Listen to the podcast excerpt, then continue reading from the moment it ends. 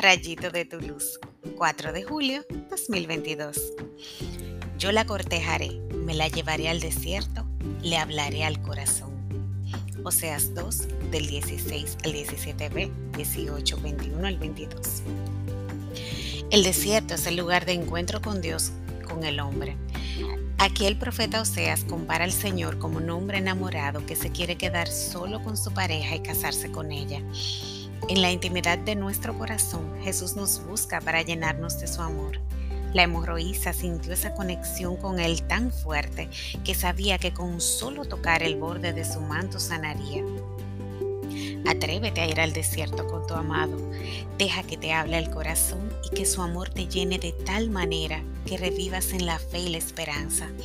Jesús está vivo y necesita de tu testimonio para llevar su evangelio a los que te rodean. ¿Te animas a escucharlo? Oremos.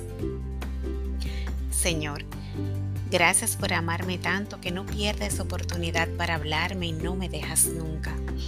Quiero escuchar tus palabras porque están tan llenas de amor que me reaniman, me dan fuerzas y me llenan de esperanza para seguir evangelizando. Ayúdame a sacar diariamente un tiempo para estar a solas contigo y que me hables al corazón. Amém.